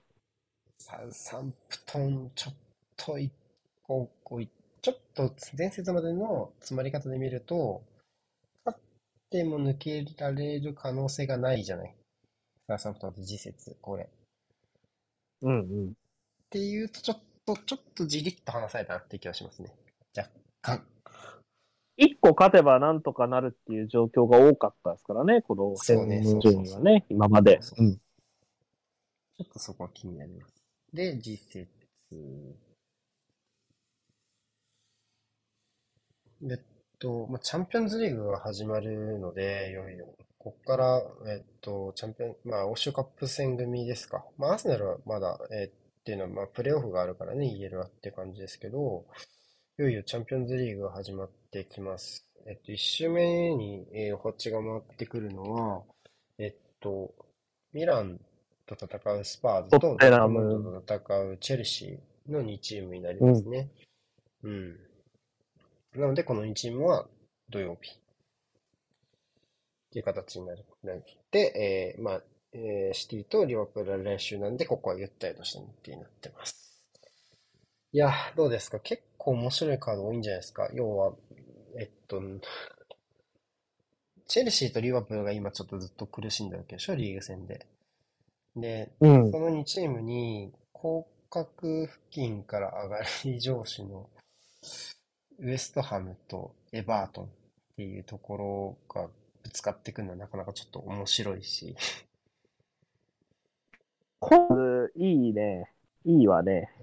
うん、今節いいし、ただちょっとね、うん、うんそうね、24時に結構いい試合が集中してるのはちょっと残念ああ、そうね。レスタースパーズもね、気になるけどね、ここね。うん。まあ、えっと、まあ、パレスとブライトンというダービーもね、ありますから、M23 ダービーね。M23 ダービーっていうダービーがいよいよ日本の方にきっちりダービー多いねタイミング そうねと。いうふうに思います。ちなみにアーセナルはロンドンダービー好調でして、今季7試合全勝、えーこの間の得点16、失点は3。で、勝てば、えっと、1シーズンの、同一シーズン内におけるロンドンダービーの連勝記録に並ぶそうです。8連勝で。8連勝か。ブレントフォードにもね、3-0で勝ってますからね、実は。はい。そうね、ブレントダメ、フォードダメダメスタブレントフォージアムで勝った唯一のチームがアーセナルです。ド。うん、ダメダメブレントフォード引き当てました、アーセナル、あの試合。はい、ありがとう。という感じで、結構面白い試合が目白押しです。ローズダービーのセカンドレビュー。うん。